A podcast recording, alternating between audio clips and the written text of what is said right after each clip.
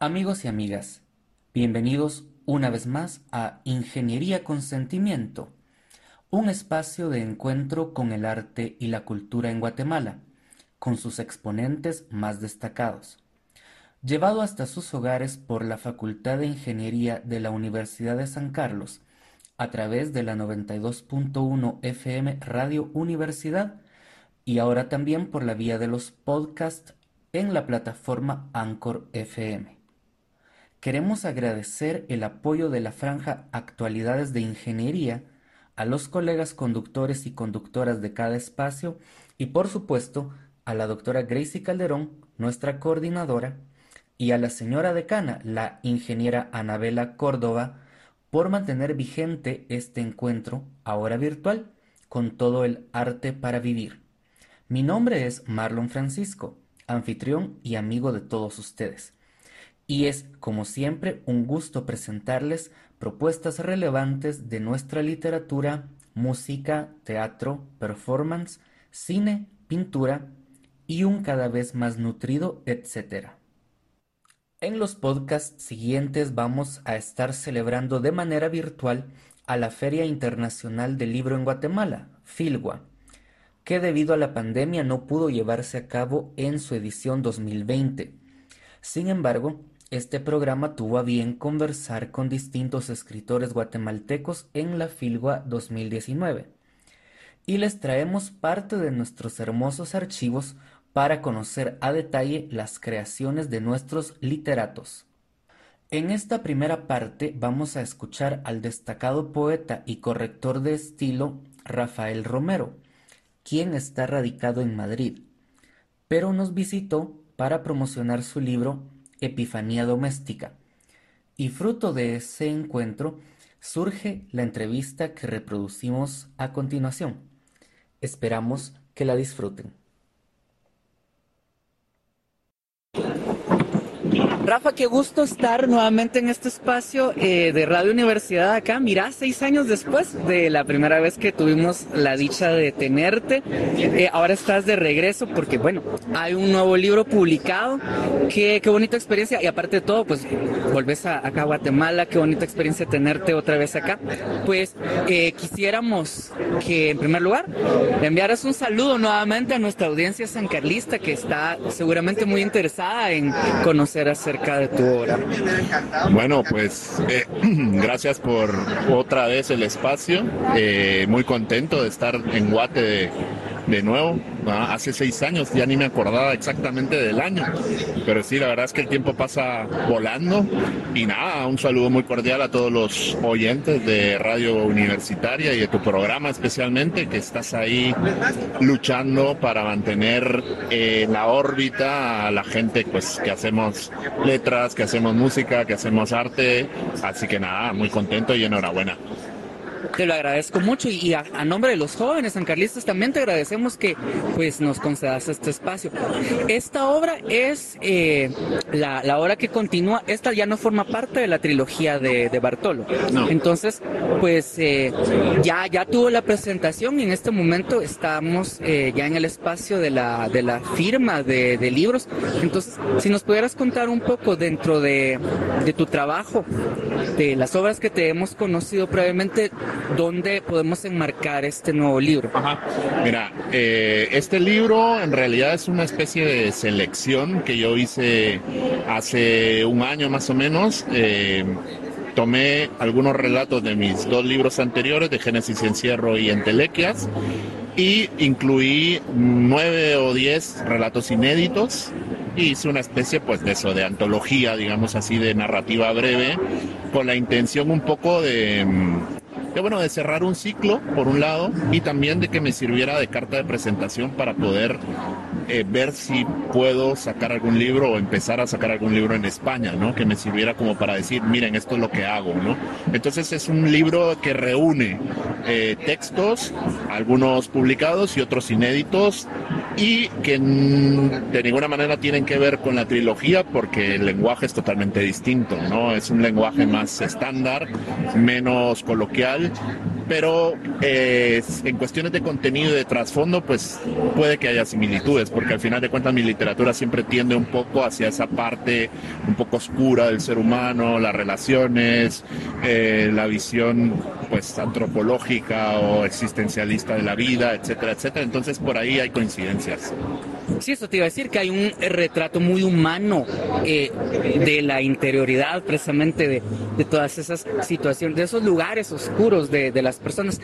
Pero algo que nos gustaría hablar, eh, porque a los jóvenes les va a interesar seguramente, es que pues sí hay eh, diferencia en cuanto a estilística, en cuanto a tu narrativa, perdón, tu narrativa breve, tu poesía y obviamente las obras como la trilogía, en la que pues las novelas requieren otro tipo de aliento, ¿verdad? Porque como son, si el, si el um, cuento es como una carrera corta, la narrativa es como maratónica, ¿verdad?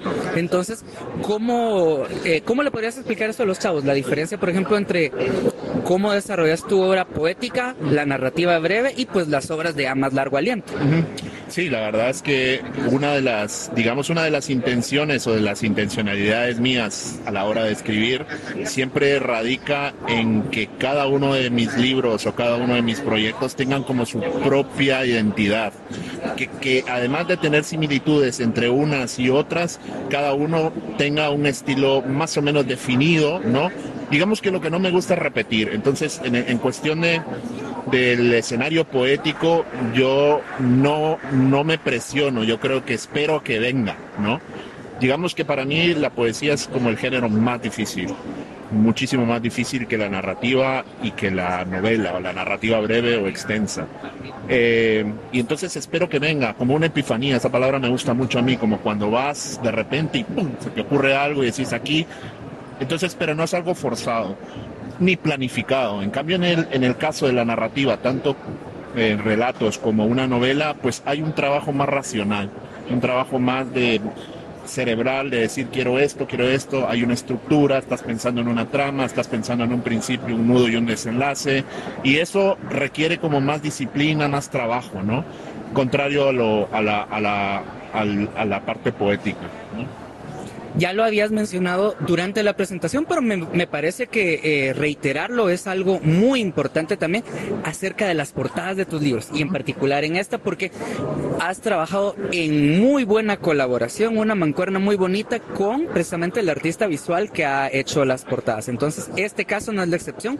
Nos gustaría que hablaras, aún en ausencia de él, pero que hablaras un poco del colega artista que nos trabajó la portada. Claro, sí, mira, con ese trata de Álvaro Sánchez, que es uno de los mejores artistas visuales que tiene ahora Guatemala.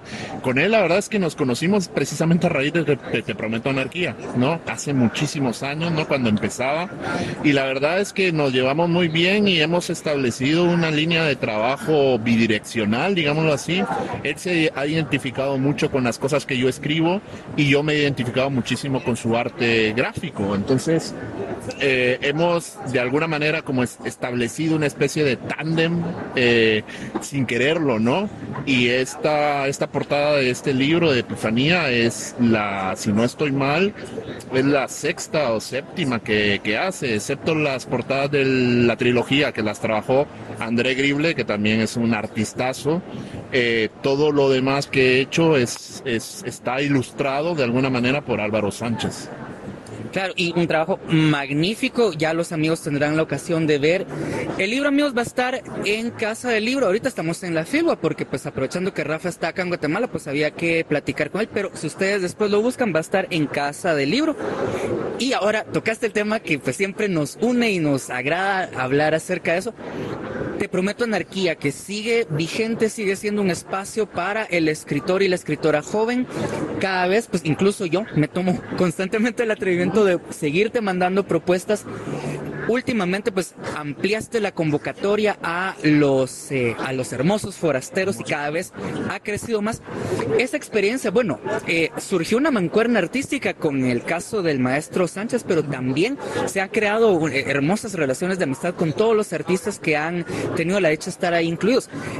Obviamente ha vivido un, un proceso de evolución, como todo lo que está vivo la revista. Entonces, en estos años, en estos seis años que no hemos estado eh, en contacto, presencial. Contanos cómo ha crecido la, la revista. Sí, la verdad es que Te Prometo Anarquía llegó un momento en el que yo me planteé precisamente por por las amistades que vos decís y la gente que uno va conociendo en el camino, eh, decidí ampliar esa convocatoria y pasar de publicar o de añadir a gente que solo eh, hubiera nacido en Guatemala a hacerlo también con extranjeros, ¿no? Y ahí salió eh, Hermosos Forasteros, como bien decís. Y a partir de ahí, pues yo con toda la buena voluntad del mundo he intentado mantener el espacio abierto, el espacio habilitado. De hecho, continúa así, no se ha muerto pero sí es verdad que con un poco de menos frecuencia porque eh, por cuestiones de trabajo, por cuestiones de tiempo, por cuestiones personales, se me ha reducido esa, esa capacidad, pero de ninguna manera el espacio está muerto. Es más, este año me lo tengo ya como, como algo, un objetivo. Vamos a cambiar el formato del diseño eh, porque ya se está quedando un poco viejito, un poco obsoleto. Eh, y vamos a, rediseñarlo y a seguir. De hecho, ahora mismo tengo tres o cuatro personas en, fila, ¿verdad? Pero como estoy ahora mismo en Guatemala, pues no he podido tener tiempo, pero en cuanto regrese a Madrid, pues ya nos ponemos manos a la obra en tu obra, al menos en la trilogía, un personaje fundamental es Guatemala. Definitivamente, yo creo que está muy presente siempre. Eh, ya te lo habían preguntado en otros espacios y eso no lo, no lo vamos a tocar acá, pero la, los guatemaltequismos, el hecho de mantener vivo el, el cómo se habla, el, el, habla del guatemalteco desde A de Madrid, eso no solo se da obviamente en tu narrativa, sino también en los espacios como los blogs, los espacios más virtuales en los que tenés. Entonces, ¿cómo has visto ese, e, ese enriquecimiento de tu literatura con toda esta serie de, de tradiciones, de costumbres y de guatemaltequismos? Sí, de hecho, eh, yo creo que es una fuente inagotable, valga la, o sea, valga el lugar común, ¿no? Una fuente inagotable de, de recursos, no solo lingüísticos, sino también de contenido, de cosas que solo suceden en Guatemala, ¿no? Y de cómo nos comportamos y de nuestra idiosincrasia y de nuestra manera de ser, que hasta la fecha, quizás por mantener un, un nexo con Guatemala y no, no perder ese nexo, nexo, hasta la fecha me sigo beneficiando de, de, hecho, de, de ello. De hecho, ahora mismo que estoy en Guatemala, eh, me acaba de, surgir una ya una propuesta para una, una próxima novela que estoy ya en la mente y, ha, surgido precisamente por, por un montón de anécdotas que me contaron algunos familiares, ¿no? Entonces, que son de Guatemala, ¿no? Y entonces yo me vivo nutriendo de eso, a pesar de que viva muy lejos, pues para mí es una, digamos, eh, es una un lugar al que siempre vuelvo, ¿no? Un lugar al que no me quiero ir tampoco, aunque ya me haya ido, pero en realidad yo, yo considero que sigo todavía aquí. Esto te iba a comentar, yo creo que es eh, un, tema muy, muy relevante y muy actual, el hecho de cómo, eh, obviamente hay ya estudios y libros sobre la oralidad guatemalteca, la de antes. Pero en tu obra se nota que en realidad la oralidad sigue, sigue y sigue nutriendo a, la literatura.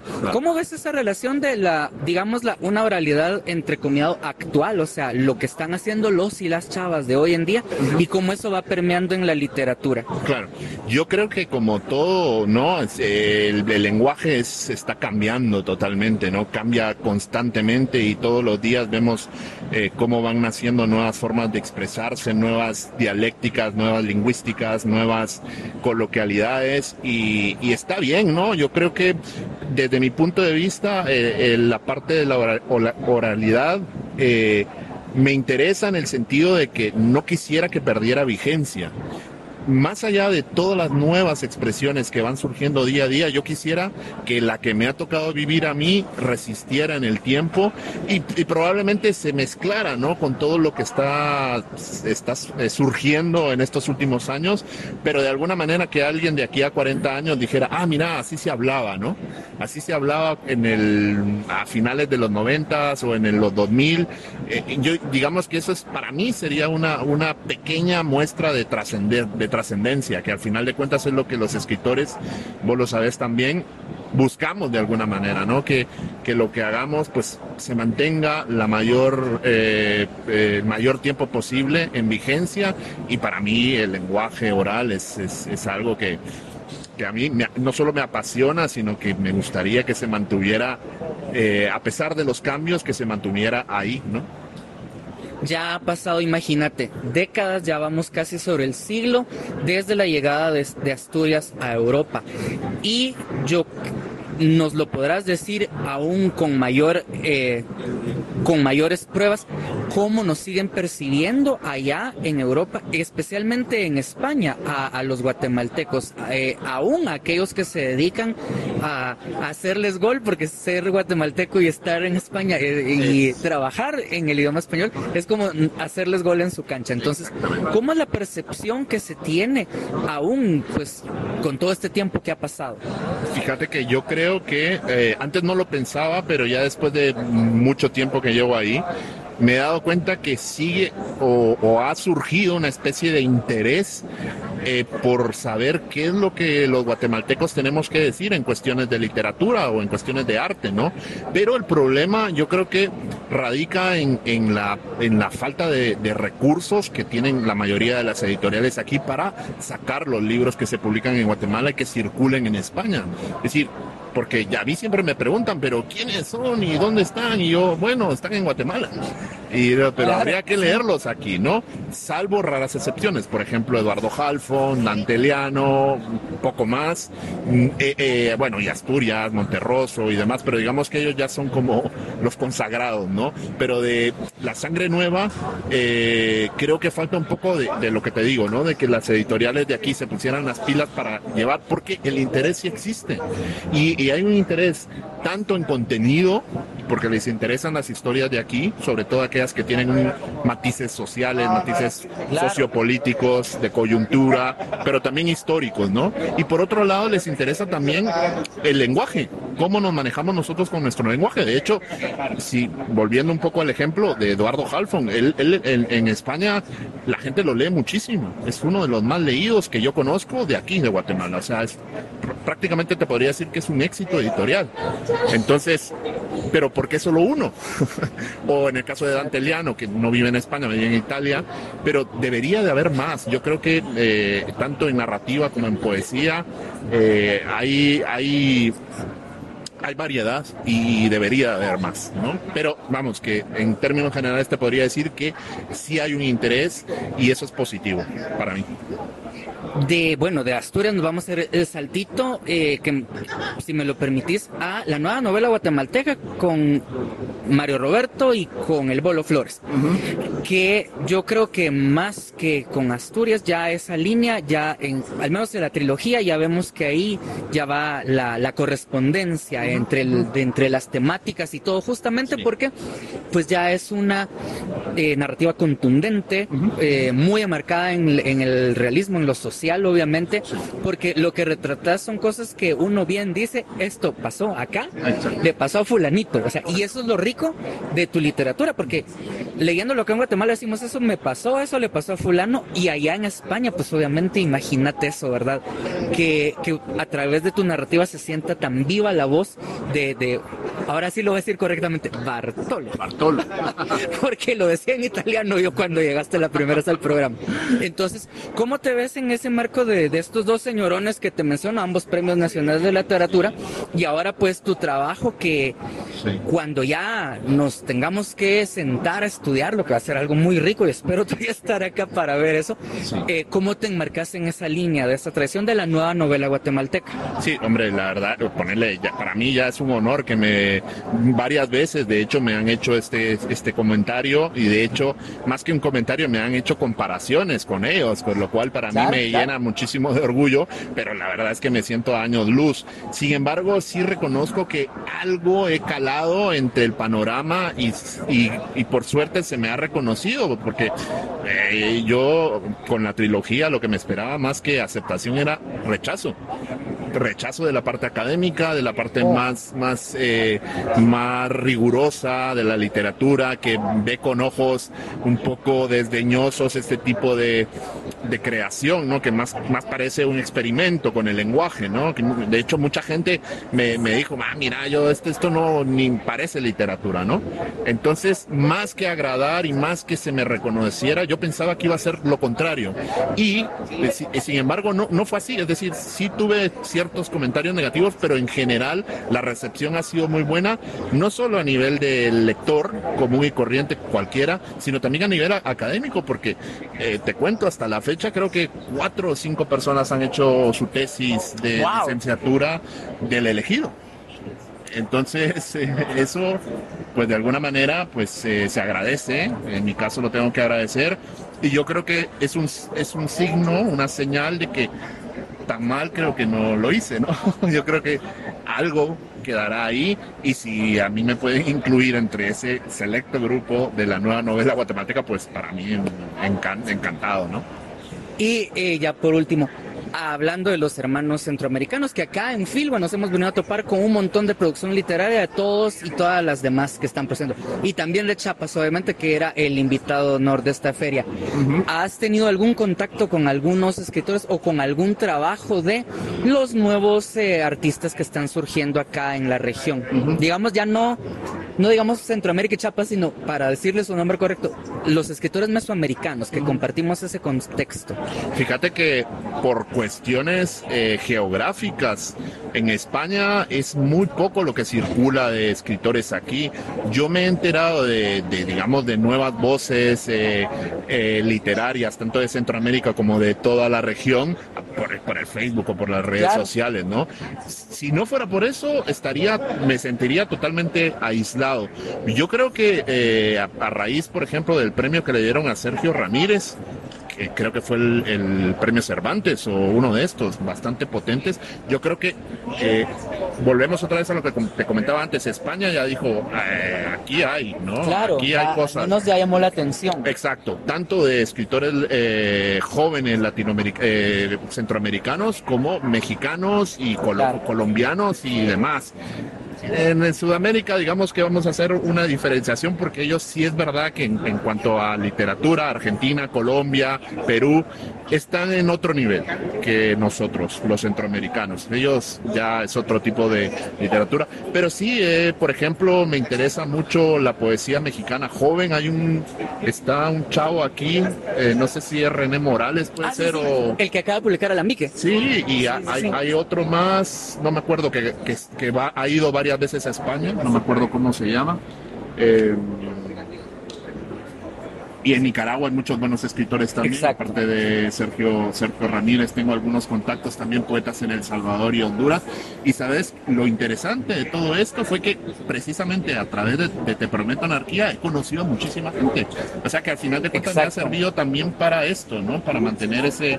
Eh, empieza como un espacio para la literatura guatemalteca, pero ya luego eh, crece y se amplió mucho. Totalmente, totalmente. Entonces yo sí creo que, hay, hay muchas cosas que, nos identifican y que nos hacen estar eh, en el foco y me gustaría que, fuera de una manera más contundente, ¿verdad? Que, que en España la gente pudiera decir, ah, mira, aquí en esta librería hay todo una parte, una sección de literatura centroamericana. Eso ya sería fantástico.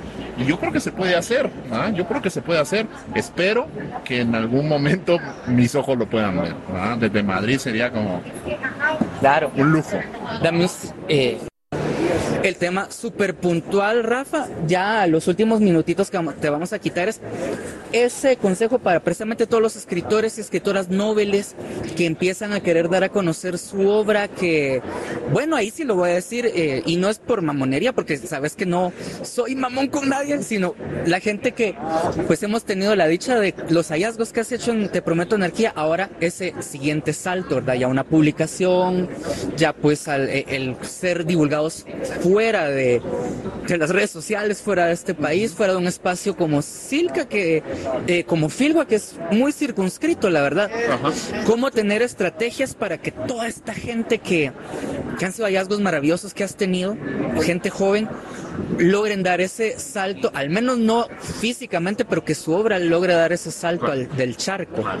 Bien, fíjate que yo creo que hay, hay, varias cosas, empezando por el propio autor o autora, ¿no? Yo creo que tiene que tener una, digamos, una, eh, una visión y, una, y unas ganas realmente de dedicarse a, esto, ¿no? De no tomarlo como una distracción y como un hobby, sino en realidad tomárselo como algo serio, como un oficio, eh, dar, eh, ponerse las pilas en cuestiones de disciplina, esforzarse y sobre todo también autoexigirse, ser muy autoexigente con lo que se hace, porque eh, desafortunadamente cuando, cuando nos movemos en círculos pequeños y cerrados, todos somos buenos escritores, ¿no?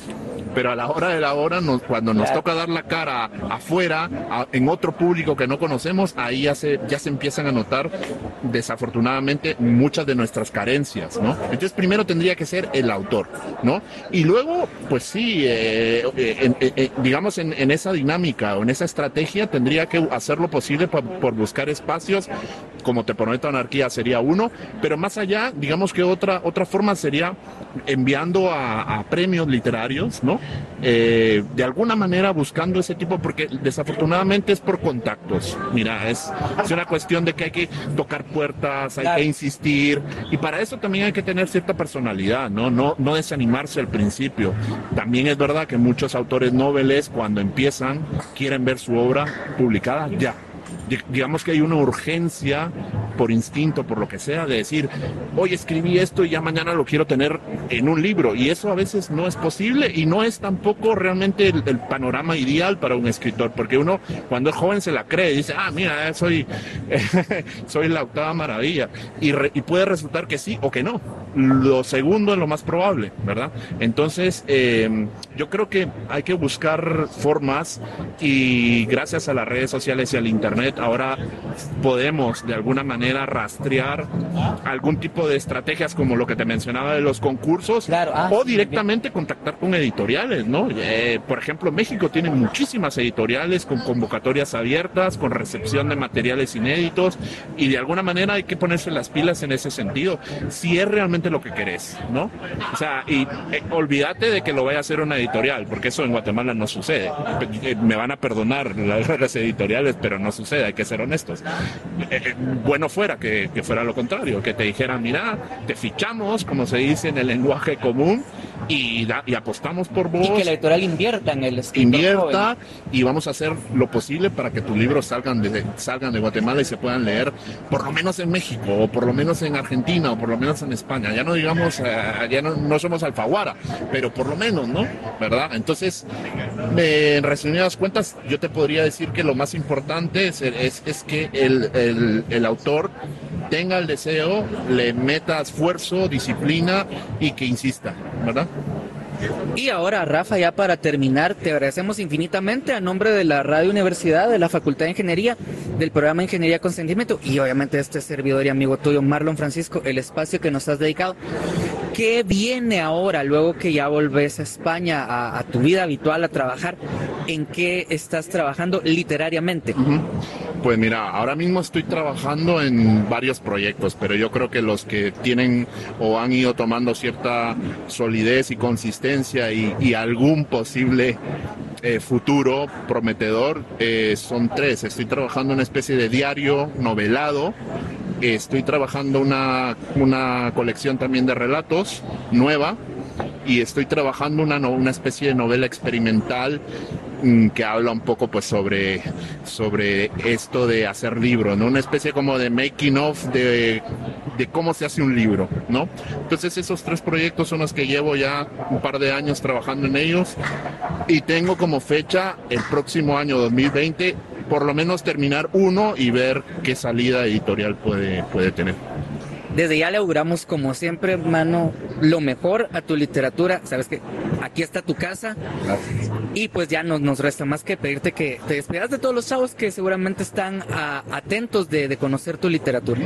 Bueno, nada, muchas gracias a vos, Marlon, por siempre eh, recibirme aquí. Y me despido con un saludo muy cordial a todos los seguidores de tu programa.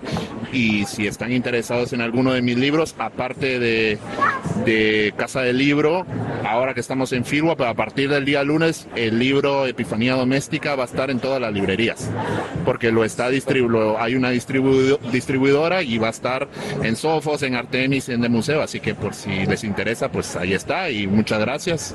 Aquí su amigo Rafael Romero. Gracias, Rafa.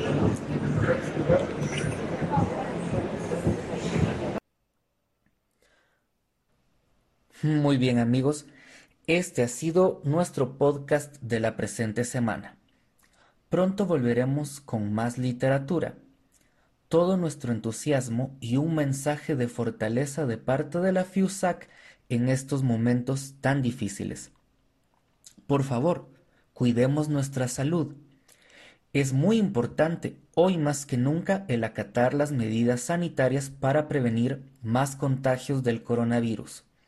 Nosotros y nosotras generamos contenido para toda nuestra audiencia y lo hacemos con todo el corazón para poder ser su espacio semanal de encuentro con el arte, aún a la distancia. Se despide de todos ustedes este servidor Marlon Francisco y les invito a escuchar los demás espacios de nuestra franja tanto en la Radio Universidad 92.1 FM como por la plataforma Anchor FM. Hasta pronto amigos y amigas, un fuerte abrazo.